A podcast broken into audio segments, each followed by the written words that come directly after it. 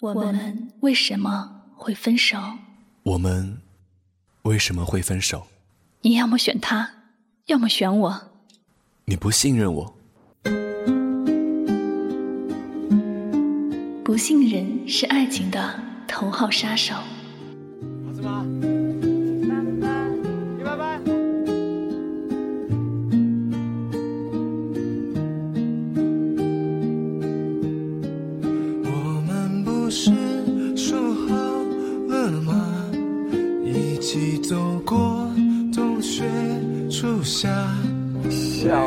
现在只剩我在期盼？我们不是说好了吗？一起走过似水年华。为何你却离开，把我留下？欢迎收听有您相伴，香香心情小屋，我是你们的老朋友香香。感谢我的好搭档挥霍同我一起录制本期的节目。Hello，大家好，我是挥霍。今天要和大家分享的故事是来自作者毛路的作品《我们为什么会分手》中的其中一集。本书由读客图书出版社发行。眼泪流下，却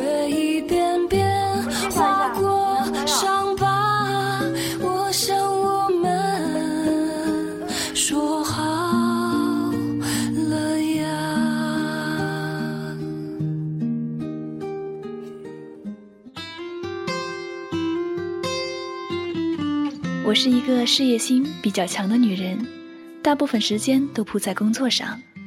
朋友们都笑我说：“你总是这么忙，哪有时间找男人？”我说：“我有车有房有事业，找男人干嘛？”虽然嘴上那么说，心里还是挺着急的。我特别想要一个孩子，当然两个也行。除了工作，我也会留心有没有合适的男人。但我接触的圈子，男的年纪都不小了，优质的早结婚了，四五十岁离异的也有。但我觉得年龄差距有点大，还是希望找个跟自己同龄的，或者稍微比我年长一些的男士。生活中不容易碰到如意郎君，于是我注册了一些婚恋网站，也见过上面的一些男人，但最后要么是我没看上对方，要么是对方没看上我。倒是有一个我觉得不错的，他对我也挺热情的，但我俩的关系却一直没有实质性的进展。也许这就是传说中的暧昧吧。当我越来越失望的时候，却在没想到的地方遇到了东先生。东先生算是我的下属，我们的初次见面是在我的办公室里，那是他面试的最后一关，当时是四选一。其实他们四个人的综合评分差不多，那为什么最后招了他呢？我招人的时候，除了看能力，也会看面相，算是我个人的一种迷信吧。我觉得一个人的个性好坏，往往能从面相上反映。这个部门很注重团队合作，个性不好的人，工作能力再强，也做不好 teamwork。我说的面相，不是指好看不好看。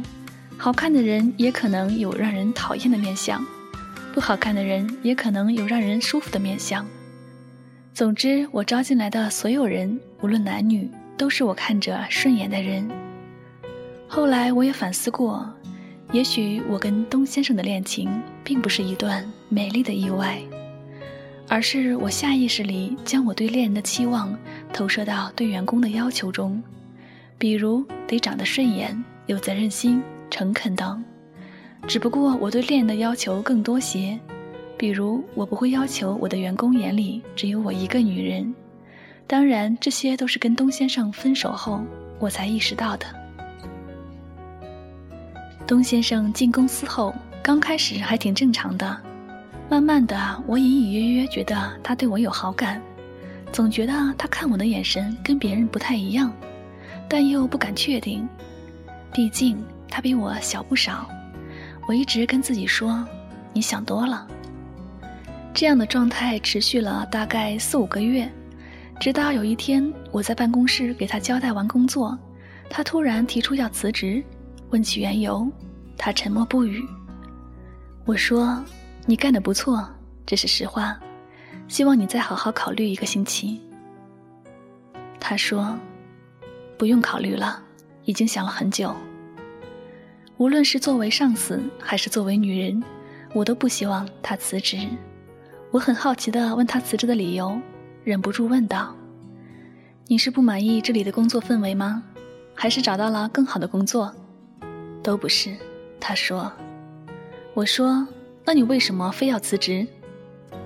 一阵沉默之后，他低着头说：“我可以离职以后再告诉你理由吗？”“不行。”我也不知道自己为什么会突然生气。继续不屈不挠地逼问他，尽管内心有个声音在指责自己：“你这样太不专业了。”他继续沉默，这让我更生气了，因为我喜欢你，我打算离职以后追你。他抬起头来看着我说：“一部分的我吓了一跳，一部分的我舒了口气。唉，原来我没想多。”更多部分的我感到很开心，这让我自己都有些吃惊。我终于敢向自己承认，我也是喜欢他的，只不过觉得不现实，所以一直压抑着自己的感觉。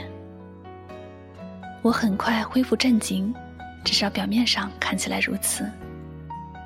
如果只是这个理由，你没必要辞职，你先出去吧。他好像还想说些什么。不过最后只是嗯了一声，走了出去。接下来的几天，我表面上气定神闲，当做什么事也没有发生过一样跟他相处，内心却疯狂的纠结到底该怎么办。我翻出他的简历，再次确定了他的年龄，二十五岁，比我小六岁，这太不现实了。但现实的那些男人，我又没有感觉，这可如何是好？到了周六，他给我发短信，问我愿不愿意出来见个面。我说好。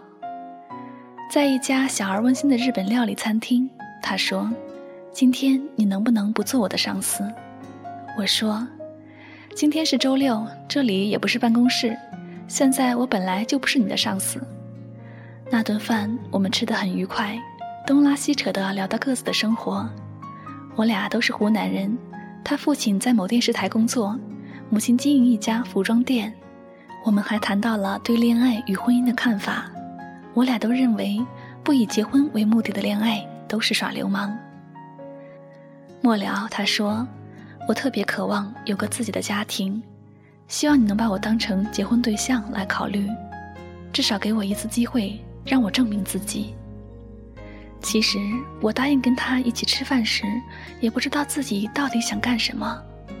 当听到他说渴望有个家庭时，我被触动了。我见过不少只想谈恋爱不想结婚的男人，如果两人都有诚意，也许年纪差距真的没什么。我努力说服自己。我问他，谈一个比自己年长的朋友就不怕家里人说你？他说。我妈就比我爸大，我这算是继承了家里的优良传统。我们就这么在一起了，随之舆论压力也不出意料的来了。朋友里有阴阳怪气的说：“哟，真厉害的。”也有好心的提醒说：“当心被占便宜的。”更多的人表示无法接受比自己小的男人。一个朋友还跟我讲了她朋友被老公卷走钱的故事。我想这是在暗示我。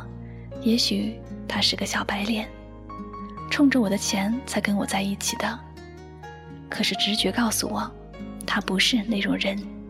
我遇到过空有口头承诺却没有实际行动的男人，而东先生则相反，他很少说些腻歪的话，总是细心地记住我不经意间透露的小愿望，并尽力帮我实现。比如我在微博上说，突然想吃草莓了。午餐时间，他饭都没顾上吃，就跑出去找有卖草莓的地方，偷偷送到办公室来孝敬领导。那时候，办公室里的人都不知道我们在恋爱，所以在公司，他的身份不是我的男朋友，而是我的下属。我很讨厌这种感觉，搞得像是在做什么不正当的事情。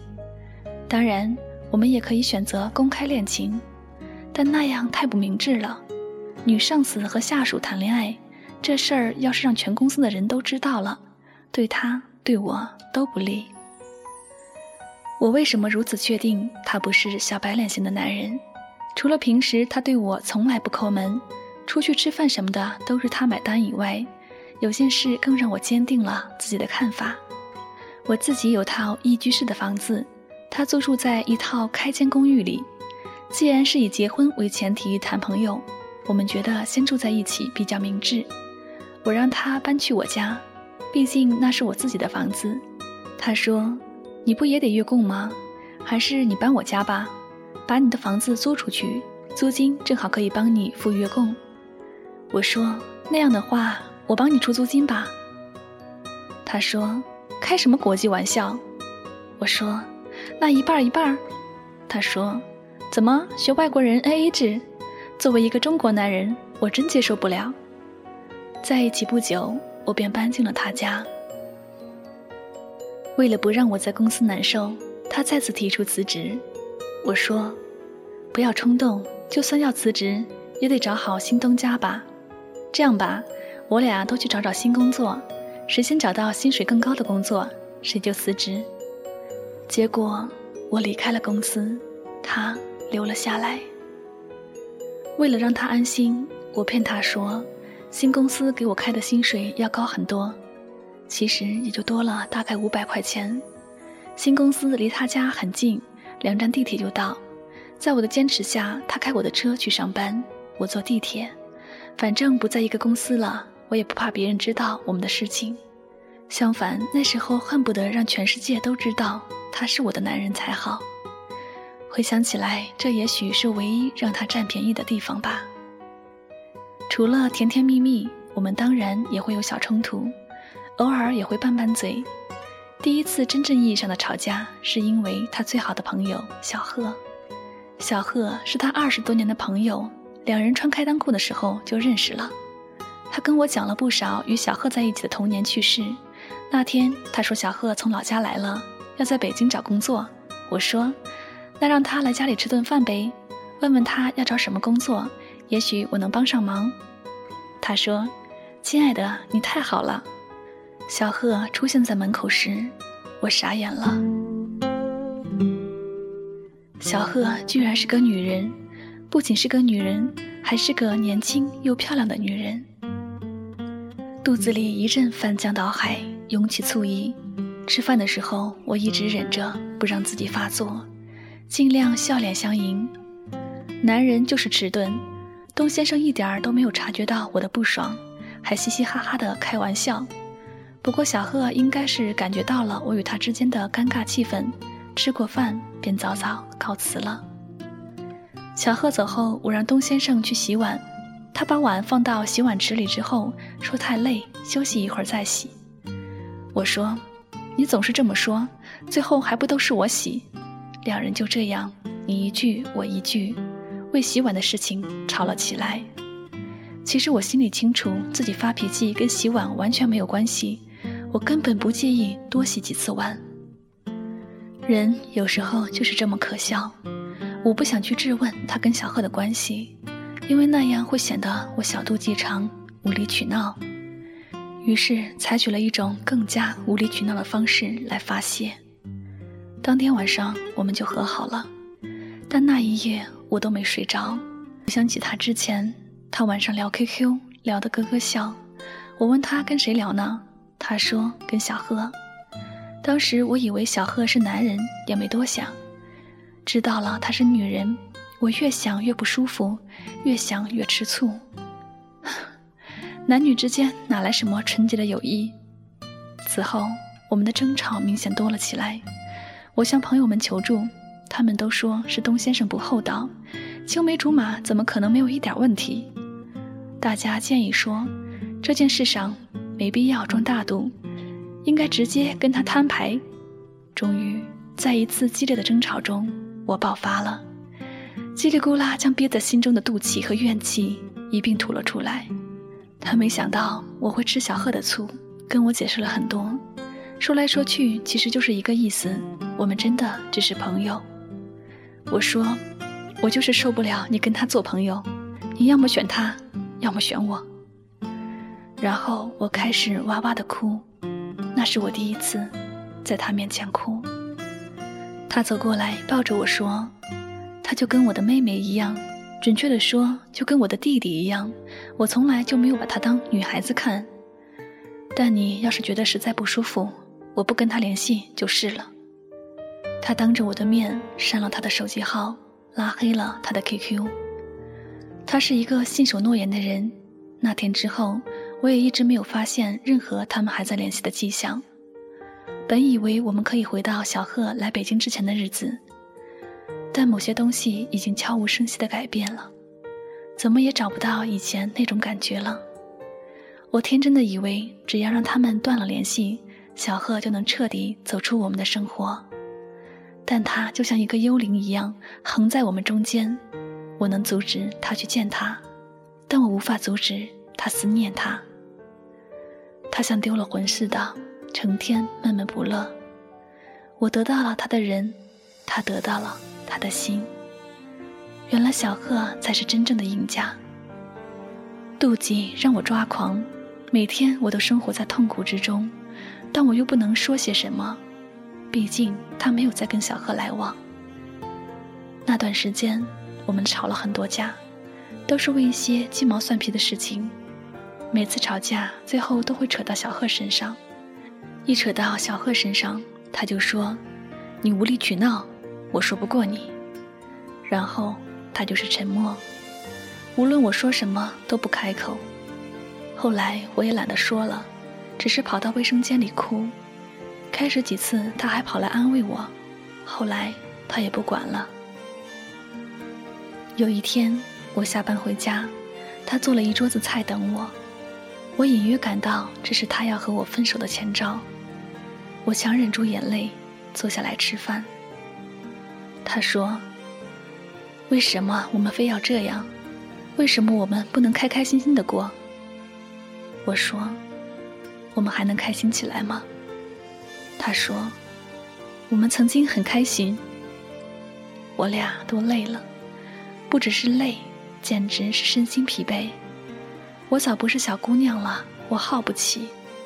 那天我们谈了很多，最后决定和平分手。我们还能做朋友吗？他说：“不能。”我回答。分手后不久，一个朋友看到他跟一个年轻女孩在一家餐厅里说说笑笑，非常亲密。听他的描述，我觉得那人应该是小贺。我心里特别不是滋味，想打电话给他。朋友说：“你能说什么呢？你们已经分手了。”是呀，我能说什么呢？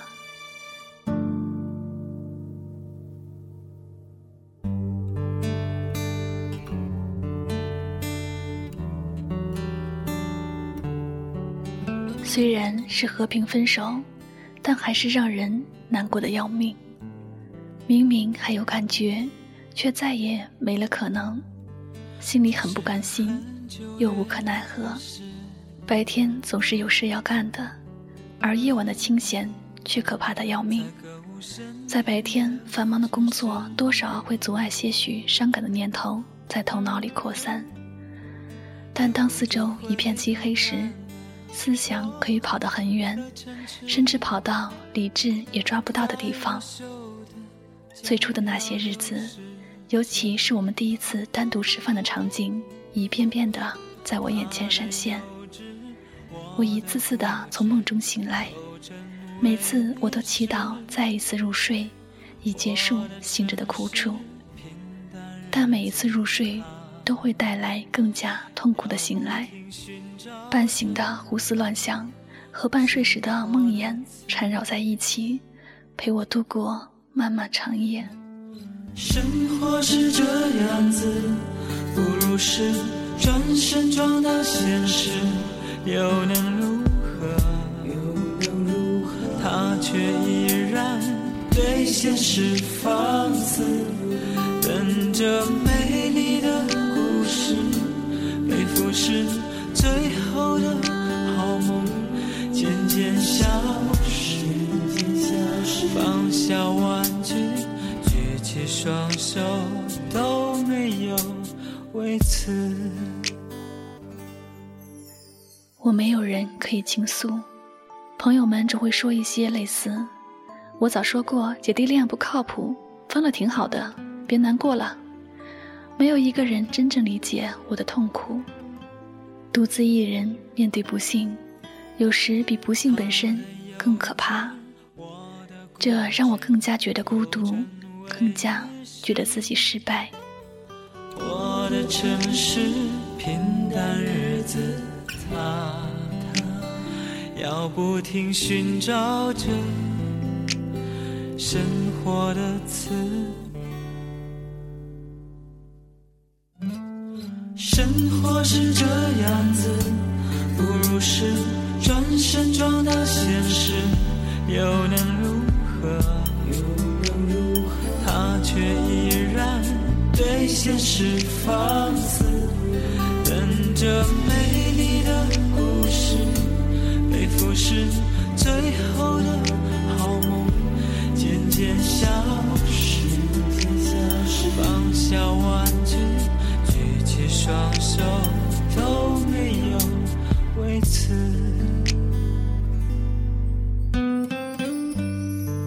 这是个很久远的事，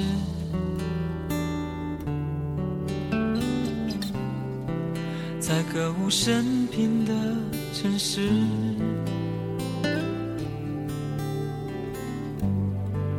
忍不住回头看了我。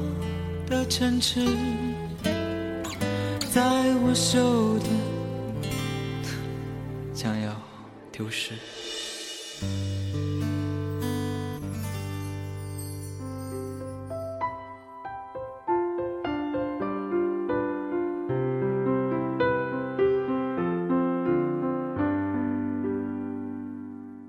一开始是我先追求夏小姐的，那时候真的被她迷住了。心想一定要试一试。我也知道追求自己的上司并不明智，所以决定先离开公司再表白。向他辞职，他没有批准，我一时没忍住，就向他表明了心意。一进公司，我就感到他身上有种很冷静的气质，遇事不乱，处事不惊，这是我最欣赏他的地方。我觉得男人找老婆就得找这样的。有次我接手的一个项目出了些问题，客户很生气，当时我的自信心深受打击，同时也很担心怎么跟公司交代，最后硬着头皮跟他报告了情况，他没有发火，只是冷静地说：“你先出去，我给客户打个电话。”不知道他跟客户说了什么，最后客户答应再给我一次机会。我重做项目的时候，他过来帮我梳理错误，嘱咐我下一次一定注意。在他的指点下，我交出的东西终于得到了客户的认可。不仅对我，他对其他员工也这样。虽然他很少冲员工发火，但他绝对不是那种老好人领导。他会观察这个人最好能做到多好，并帮助他达到自己的最好水平。当然，如果这个人的最好工作水平达不到他的要求，他会果断开除这个人，无论此人嘴巴多甜，人缘多好。他手下的人不多，但个个都很佩服他。那时候，我觉得他是个理想的结婚对象，成熟、聪明、独立，而且挺有女人味的。谈了恋爱才发现，职场里的他跟情场中的他简直是两个人。我们总是在吵架，还都是为一些小的不能再小的事情。后来想想，我们分手的根本原因是他嫉妒心太重，不信任我。而我缺乏让他信任我的耐心和能力。刚开始的时候，我们还是很幸福的。曾经有人说，成熟的感情就是两个人聊天时能够亲密无间，沉默的时候也不会尴尬。我一度以为我们的感情很成熟，我把他的情况跟家里人说了，他们也不介意我跟他谈朋友。本来还说过年的时候带他一起回老家，给我父母看看。结果父母还没见着，我很快发现自己想错了，他非常不信任我，他总是以老女人自居，并逼问我为什么喜欢老女人。我不介意他比我大，我介意的是他认定我介意，无论我说什么都不相信。那么多年轻姑娘你不选，为什么偏偏选我这个老女人？你嘴上说不介意，心里肯定介意。坦白一下又怎样？我又不会吃了你。我问他，我要怎么样你才能放心？他说，男人谁不喜欢嫩的？这个我完全能理解，但你这么不诚实，叫我怎么能放心呢？有次我实在受不了了。就说了一句：“行了行了，我喜欢年轻的。”哼，你终于承认了。他竖起大拇指。从此以后，我更加不得安宁。他不停的用我喜欢年轻姑娘说事儿。我有个一块儿长大的朋友叫小贺，他总是问我：“小贺年轻又漂亮，为什么你不跟他好？”我跟他说：“我对于太熟悉的异性，反而不会有那种想法。”而他又说。青梅竹马怎么可能没点事儿？那天我们一起看的那个什么什么剧，男主角跟女主角不就是青梅竹马吗？男的一直不承认喜欢那女的，最后不还是在一起了吗？居然用电视情节来说事儿，还理直气壮的，我真的哭笑不得。我说我要对小贺有意思，我早追求他了，你老这样怀疑我，我心里就不委屈吗？他说。就算你对他没意思，保不准他对你没意思。无论我怎么解释，最后有理的都是他。他禁止我跟小贺联系，虽然我觉得太过分，但那时我还爱着他，不忍心看他那样哭闹，就答应了他，删除了小贺的号码。其实我保证不再联系小贺之后，我跟小贺还见了一次面。不过我觉得这不算是违背诺言，因为我是去跟小贺道别的。这么多年的朋友，一声不响就把对方拉黑，这不是我的风格。我把情况如实跟小贺说了，小贺说他能理解，也不会怪我。当初考虑到这种上下级的办公室恋情肯定会有闲言闲语，我们也商量过要不要搞地下情，但我俩都不喜欢那种偷偷摸摸的感觉。幸运的是，他找到了一份更好的工作，我们再也不用谈这种见不得人的恋爱了。有次吵架的时候，他告诉我，其实新公司开的薪水并不比以前的公司高多少，而且还得花很大精力去适应新的工作环境。他说：“你知不知道，以你的资历很难找到现在这样的工作，我是刻意要让你留下来的。”听到他这么说，当时我还挺感动的。但慢慢的，他让我觉得那件事是我欠他的，所以我得报答他，必须有求必应。我特别不喜欢这一点，我又没逼他辞职，那完全是他自愿的，他没有权利用这件事来要求我什么。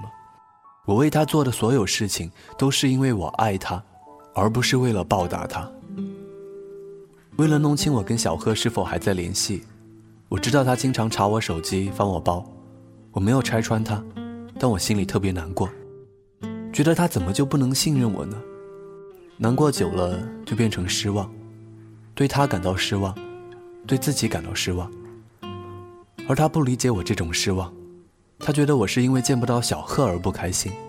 他怎么就不明白呢？我所有的不开心都是因为他。我是一个比较固执的人，觉得要是爱一个人，不管多么的艰难，我都会努力跟他在一起，不会放弃。终于有一天，我不想再努力了，因为我发现自己已经不爱他了。分手那天，我跟他说：“你知道吗？适度的嫉妒可以促进爱情，而过分的嫉妒是爱情的头号杀手。”他说：“哼，当一个女人真正爱上一个男人，那她肯定会有强烈的妒忌心，根本就没有什么适度的嫉妒这种说法。”我就不信你能找到不爱吃醋的女人。说实话，我也不知道自己能不能找到，不过还未放弃寻找。分手后，小贺又回到了我的生活里。当然，他仍旧只是好朋友，也许能天长地久的，终究是友情，而不是爱情。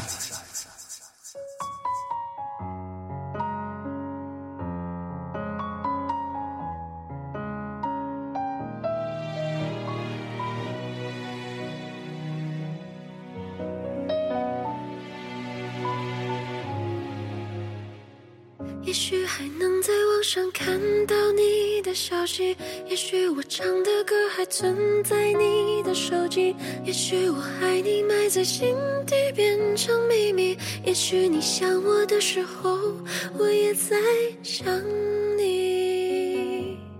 多少次我告诉自己，此情可待已成追忆。多少次我告诫自己，不再为你流泪到一败涂地。我和你不再联系，希望你不要介意。要怪就怪当初没在一起，而你对现在也比较满意，所以我留下来也没有道理。我和你断了联系，不代表我不想你，走到哪里还是会有天气，而我也开始试着去忘记，抹去我们过去的、放弃的所有交集。好了，这里就是有您相伴，香香心情小屋，我是主播香香。我是挥霍，感谢大家收听本期的节目，希望你能喜欢我们分享的故事。我们为什么会分手？这本书由读客图书发行，作者毛路。书中采访了十五对恋人为何分手的缘由。那么，相爱的人为什么会分手呢？是啊，到底哪里出了错？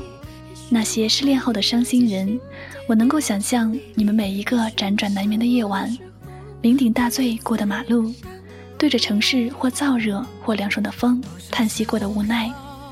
问了又问，依然想不通的为什么？或许在看过这十五个真实的分手故事之后，你瞬间就找到了释放的出口、解脱的地图，以及最终的答案。最后，再次感谢大家的用心聆听，我们下期节目再见。下期节目再会，拜拜。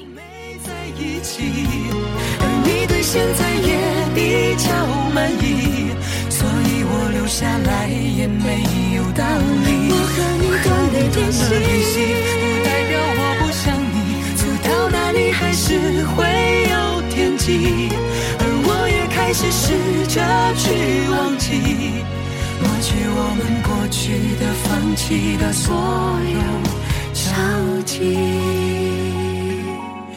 我和你不再联系，希望你不要介意。要怪就怪当初没在一起，没在而你对现在也比较满意，所以我留下来也没有道理。我和你断了联系，不代表我不想你，走到哪里还是会有天际，而我也开始试着去忘记。抹去我们过去的、放弃的所有交集。